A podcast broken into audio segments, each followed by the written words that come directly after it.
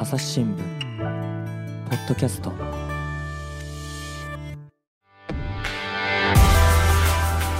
朝日新聞の神田大輔です、えー今回はですねシンガポール支局西村浩二さんとつないでお話を伺っていきます。西村さんよろしくお願いします。よ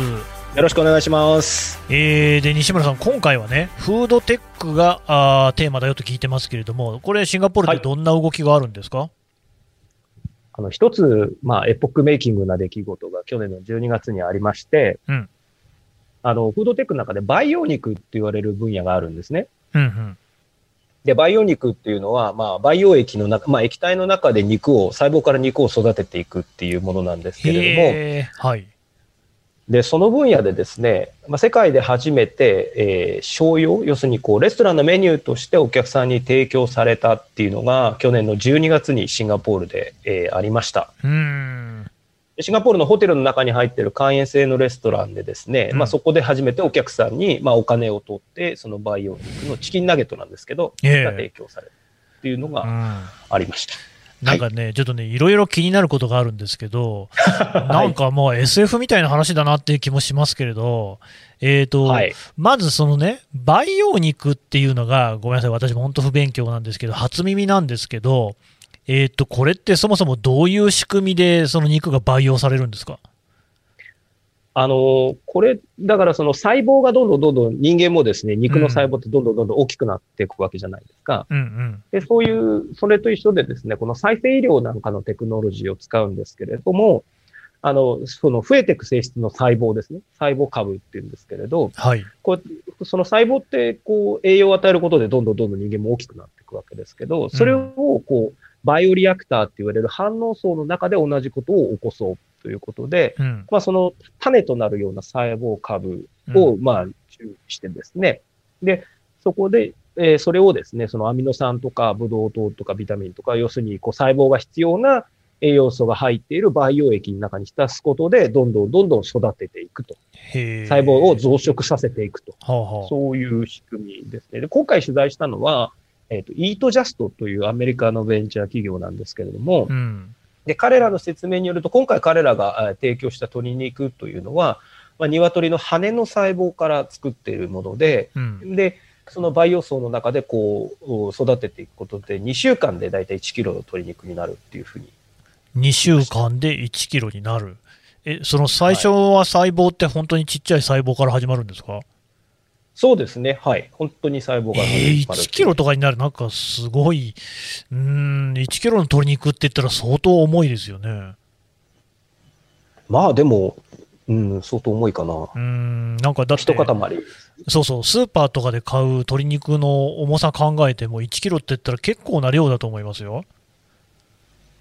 そうですね。確かにね。うん肉1キロってなかなかそうね、ステーキとかで考えたってそう食べられるもんじゃないし、確かに、ステーキで1キロって言ったら結構大きいですね。え、はい。これは鶏肉を培養するってことなんですね。そうですね。今回のケースだと鶏肉を培養するということですただ、その、はいはい本当に肉らしい肉になるかっていうと、うんまあそうでもなくて、えーというのは、同じ、同じような、えなんていうんですか、同じ細胞がどんどんどんどん増殖していくので、うん、つまりこう、同じ、全く同じ肉質のものを塊ができるんですよね。ああ、でなるほど。はいはいはい。普通の肉って、そこにほら、繊維が入ってたりとか、はい。ちょっと油が混脂ざって。たりとか、うんうんそう、それでこう肉の味わいって出るじゃないですか。確かに。だからそういうふうにはできないんですよ。だから同じ、本当に肉、よ一番近いのは例えば鶏のささみみたいな感じが近い似たような肉質が集まってるじゃないですか。うん。ただそれでもやっぱりこう繊維があったりするので、そういう繊維みたいなものは、ああの今の技術では作れないのであ。、うん。なのでどうしてるかっていうと、まあこれはだからミンチにして、で、今回も販売の認可が下りてるのは、えチキンナゲットの形で販売の認可が下りているので、うん。ミンチにして、で、もともとこのイートジャストというう企業はですね、あの植物由来の卵風製品といいますかね、植物由来のタンパク質を作っているので、で卵の代わりにそういう植物由来のタンパク質を混ぜて、うん。で、こうチキンナゲットとして、えー提供してると。いうことなんですよね。いやでもこれね、あの技術としてどんどん進んでいけば、例えばその飢餓に苦しむ国なんかにもいいんじゃないかっていう気もするんですが、どんどん増えていくなら、お値段っていうのはどんな感じなんですか、ここがやっぱり一つ大きな課題でですね、まあ、今回取材した企業の皆さんも言ってましたけれども、うん。今回は、まあ、チキンナゲット1個を使った、えーで、それでこう料理としては、まあ、アレンジ多種してあるわけですけれど、その料理が一皿、えー23シンガポールドルうん。なので、1800円ぐらいですか。うん高くないですか、それ。だだからチキンナゲット1個使った、はい。えー料理が、えー1800円だと思うと相当高いですよね。うんいや、それ、マクドナルドでチキンナゲット買った方がだいぶ安くつきそうですね。で、やっぱりそのん数がですね、まだまだあの実験、まあ、そう販売のチャンネルに入ったとはいえ、まあ、まだまだ数が少ないので、うん私も取材で食べたいって言ったんですけれども、うん。うん。ちょっとあのさすがに取材でので皆さんに食べていただくほどの量がありませんっていうのは まだちょっと私も実は食べられてないんですよ。そうなんですか。いや、今この後で味聞こうと思ったんだけど、じゃあちょっとよくわかんないんですね。で、一応ただ食べた皆さんに聞きましたけれども、あーはいはいまあそれはもう別に普通のチキンナゲットだ。で、これはただ企業の人に言わせると当たり前で、だってそれ鶏肉なんだから、それ鶏鶏肉なんだから鶏肉の味するよねっていう話でしたね。でもそのなんか、そう、反応層の中で、こう、どんどん大きくなっていった肉っていうことですから、それが同じ味って言われても、なんかな、まあ、なるほどなっていうか、ちょっと若干ね、なんかその、想像すると、うすら気味悪い感じもしなくもないんですけれども、でも普通に食べられるんですね。そうなんですよ。で、でもね、これね、あのーこちらでその、まあ、食品工学の先生に取材したんですけども、うん彼がこんな例えをしてました。で、反応層の中で細胞が増えていくとかね、うん変異していくっていうのは、日本で言ったら味噌を作ったりとかね、お酒を作ったりとかね。まあ、そう言われたらそうか、はい。あれだって、こう、だから細胞がこう、あの、ものを変異させていくわけですよね。うんどんどんどんまあ、そうですあのね。ある種の細胞が増えていくことでそういうふうになるわけなので、うんだから、その何か桶の中で何か細胞が変化するっていうことは、別にフランケンシュタインでも何でもなくて、うんその別にそれは、ちゃんときちんとその手順さえ踏めば安全なものなんですというふうに説明されました。うんうんうんうんまあでも確かに、そう言われるとなるほどなと思いまそうですね、そこはなんか今、ただそうね、慣れてないから感じるだけかもしれなくって、そもそえもえ。我々が普段口にしているね、食品類にしたってですよ、まあ、うん。昔の人から見れば、なんだよ、その作り方はっていうことはあるでしょうしね。だって鶏肉にしたってですよ、昔はそうやって野原をね、駆けの回っているような鶏をこう締めて食べてたわけですけれども、今別にもうね、それこそこうブロイラーとかってバーっといっぱい工場みたいなところにいて、でそこから卵取って、あるいは肉にして食べてみたいなところを考えると、うん、まあ程度の差なのかなっていう気もしますね。そうですね。で、まあ、これはその食品企業の人たち、培養肉をやっている食品企業の人たちが言っていることですけれども、やっぱ全体その肉を育てるエネルギーっていうのが、うん。培養肉で直接その部分だけ育てた方が少なくて済むと。ああ、それもあるんですね。うん、そう、だからその要するに飼料にかける飼料にかけるエネルギー、育てて、えー育てるエネルギー、それでそれを肉にするエネルギーって考えたら、肉の形でいきなり培養した方がエネルギー効率が高いっていう話だったりとか、まあ、あとはこれはあの、なんていうんですか、倫理みたいなところですけれど、まあ、要するに動物を殺したくないっていうことで、えーとビーガンそれもね、ね確かにね。うんうんうん、ベジタリアンになっていく人たちがいて、まあ、こういう人たちにはやっぱりこれがかなりこれから受けるんではないかという話でしたね。あとあれですね、そのまあ鶏だとどうかわかんないけど、例えば牛に関して言うと、そのね、あのゲップがすごいあの環境問題になってるんですよね。あの牛のするゲップっていうのがだいぶその環境、あ大気をね汚染するなんて、まあ、なんかなかなか信じがたいけど、でも実際そういうこう結果が出てるって話も聞くし、そうなってくると、やっぱそういう環境対策みたいな意味合いも出てくるかもしれないですね。そうですね。意味合いは出てくるでしょうね。ただこれ、うんその、まあ、繰り返しますけど、今のところやっぱりじゃあどちらが安いのってなると圧倒的に、ね、普通に育てた方が安いので、なるほどね。あそこが難しいところ。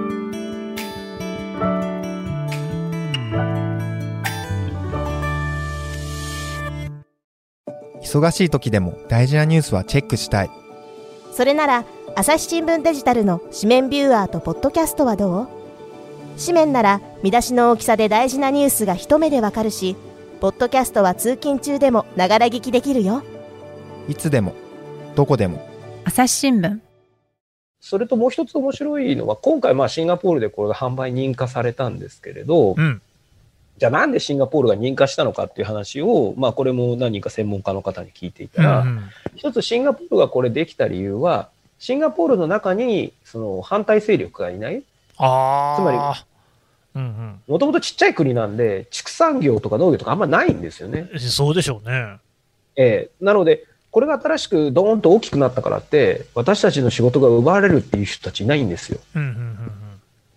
だからそれがやっぱり、あの、こうスムーズに世界でも早くこういうふうな販売認可をして進められる一つの理由になってるんじゃないかと言っている人たちはいましたね。これ、結構大事なポイントかもしれないですね。だって、この食品を作った企業は、さっき西村さんが言ったけど、アメリカの企業なんでしょ？はい。でもアメリカはね、やっぱ畜産業に関しても、それこそ世界でもね、トップレベルのところだと思いますから、当然反発も起きそうですもんね。大きくなればあるんでしょうね。ただ、まあ、かなり今回取材した企業もアメリカでも販売認可を目指すとは言っていましたので、まあ、それは、まあ、もちろん成り行きを見ていく必要があるでしょうし、ただ、そのシンガポールはやっぱかなりそういうアメリカの企業とか、まあ、アメリカに限らず世界中のフードテックを集めて、うん。シンガポールの国内で逆に農業とか畜産業がないからこそ、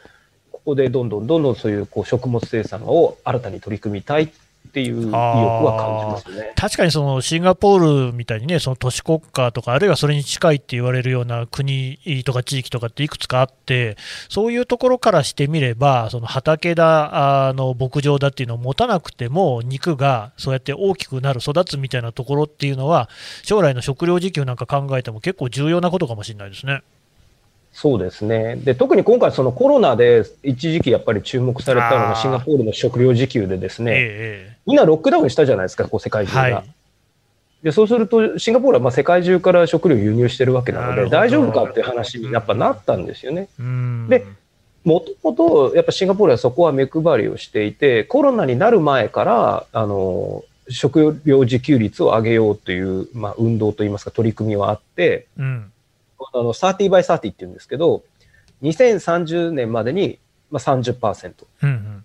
で、自給率30%っていうわけではなくて、えっ、と、栄養、必要な栄養素の30%をシンガポール産で賄いましょうと。うんというのは、食料自給率普通に考えると、その炭水化物、米とかはいはい小麦とか必要になるじゃないですか。まあ、そういうのはさすがにちょっとね、シンガ。ポールで作るのは難しいということで、うんただ必要な野菜とか肉とかタンパク質とかですね、そういう必要な栄養素の3割は自給で賄いましょうということで、うんで、えーせ去年、昨年、えーと取材したんですけれども、その時点で、えー自給率はまだ10%とか、で、これをだから2030年までに3割にしようという割と野心的な目標でですね、うん。で、そのターゲットになっているのが卵とか葉物野菜とか魚、うん。それから、まあ、今回のような肉っていうことですよね。うーん。なるほどね。で魚もあって、去年、例えば取材したのは、やっぱりこう養殖の魚っえていうことで、例えば4階建てとか5階建てのビルを建てて、えうんでビルの中で魚を養殖するうんうんみたいですね。そんな取り組みも始まビってね。ルの中で魚を養殖する、やっぱりシンガポールってなんかいろいろ面白いですね。そうですね。やっぱり、うんまあ、この辺もなんかね、じゃあどうにかして自給力は、あ自給率を上げなくちゃいけないと。じゃあ、じゃあどうすればできるかっていうような発想ですね。今もう一つは、こちらであの、HDB っていうんですが、まあ、公団住宅ですね。その、国が運営するう住宅ですね。団地みたいなことを想像していただければいいと思うんですけれども、うんうんで、がありまして、で、そこの団地の一角には大体立体駐車場があるんですけれど、うんこの立体駐車場の屋上を、まあ、畑にするっていうのがどんどん進んでいて、なるほど。え よく考えますね、いろいろね。うんうんで結構そういう取り組みもやっていました。でも去年はこれまあ、なんというか、あのーなんていうんですかね、意識づく作りみたいなうんことだと思うんですけど、去年一つやっていたのは、あの、欲しい人には種を配るっていうキャンペーンもやってましたね。種？野菜、野菜の種を配る。うんうんで、あの、皆さんの庭に食べれる野菜とかそういうのを植えてくださいみたいな。へえ。なんかそれで、だからみんなででだから農地業やろうぜ元産を食べましょうとか。へえ。ええうん。なんかその意識づけみたいなこと。やっぱシンガポールって何につき頭で考えることを実際にやっちゃうみたいなところありますね。ありますね。で、このやり方も、やっぱり、用意どんで全部いきなりやるんじゃなくて、うんまあ、彼らで言うと、パイロット、パイロット、パイロット調査って、よくパイロット、パイロットって言うんですけど、うんまあ、その、なんていうんですかね、えー実験的に少し小規模にやってみて、いけそうだってなったら、どんどんどんどんこう広げていくっていうのは、すごくやってる感じはありますよね。うんただまあこう今までの話聞いてきて、なるほど、面白そうだなと思いつつ、やっぱりその口に入れるもの、食品だっていうことで気になるのが、その食の安全っていうところなんですけど、これ、安全性っていう意味ではどうですかね？そうですね、ここもだから、あの結構、なんていうんですか、表裏できちんとやっぱり考えていて、うん、あの一方でそうやってそうフードテックをどんどんどんどん招いて新しい食品を作ろうっていうことですけれど、うん今度これじゃあどうやって規制していいか分かんないよねと。うん、今まで人間がこう食べたことないようなものを食べ物として食べようとしてるわけなので、そうですねで。それ大丈夫ってどうやって決めたらいいのっていうのがあるじゃないあーはいはい。で、これもだから、えーに2018年ぐらいからですね、こううん政府がこう割と具体的に議論を始めて、うんうん。2019年に全体的なその、えーノーベルフードっていうんですが、その新食品ということで、その規制のフレームワークっていうのを発表しまして、こんなところに着目して、えー審査しますとか規制しますというようなことをやって、で、もう一つは、えっ、と、これはだから去年ですね、2020年3月にその国内の専門家を集めたワーキンググループを作って、そこで実際に、まあこれは安全じゃな安全か安全じゃないかっていうようなところをチェックしていくっていうような枠組みをどんどん、だから制度側のその規制側もですね、合わせて、えー整備していってるっていうのがありますね。なるほどね、ノーベルフード、ね、なんかノーベルってのは新しいって意味なんでしょうけど、ノーベル賞のノーベルとも重なるような気もしなくもないですけど、面白い試みですよね。ね。うん、これ、どうですか？そで、その、ええ。まあえはいはい、どうぞ。ああの実際ね、これ、まあ、どんな産業に関しても、世界的な競争っていうのがあると思うんですけど、例えば日本ではこういうその培養肉であったり、フードテックみたいなことっていうのは起きてるんですか？ごめんなさい、僕ね、そんなに日本のこと詳しいわけじゃないんですけど、うん。ただ、日本でもいくつかベンチャーの取り組みがあるのは、ああの、ありますし、うんうん。あと、例えば日清食品さんとか大手もですね、あのーこう、より、なんていうんですか、肉に近い培養肉とかですね、へそういうことっています。あと、日本の商社もですね、あうん。の、海外のベンチャーと組んで、あの、海外の、海外の、えーで培養肉を作ってるベンチャーと組んで、これをじゃあ日本市場に導入しようとしてたりとか、うんうん。まあ、いろんなこうビジネスチャンスをあの狙ってる動きっていうのはありますね。うーん。なるほどね、西村さん、ちょっと今、なんか言いかけたでしょ？ああ、これが、いや、だから、その規制の話でね、その、うん。こう、なんていうか、こう、ゼロリスクじゃないんですよね。ああ当然、なるほど。いや、その、何かしらあるかもしれないわけですよ。ただ、うん枠組みとしてこういうところをやって、まあ、そのリスクを最低限に管理しましょうっていう考え方が、やっぱり結構はっきりしてるなっていうふうに思いますね。いやーそこも結構面白い視点で、つまりね、日本ってどやっぱどうしてもそのゼロリスク進行的なことをよく言われるところがある、でただ、うんまあ何につけ、リスクがゼロっていうことは、まあ、なかなか難しいし、ほとんどないわけじゃないですか、はいこうこう引き受けるっていうところが、シンガポールっていうのは、もうなんかその国のこう成り立ちからしてあるって感じなんですかね。うん、やっぱそうなんのかなっていうふうには思いますね。まあそうやらないとなかなか最終的に国が立ち行かなくなるよっていうような危機感みたいなものをみんな、特に政府の人たちが持っているのかなっていう感じがします。で、そのルーチンがさっきも言ったけど、パイロットやって小さくやって小さくやって小さくやって、うんいけそうならドンってやるっていうような、こう、それの繰り返しですね。なるほどね。いや、よくわかりました。どうもありがとうございました。ありがとうございました。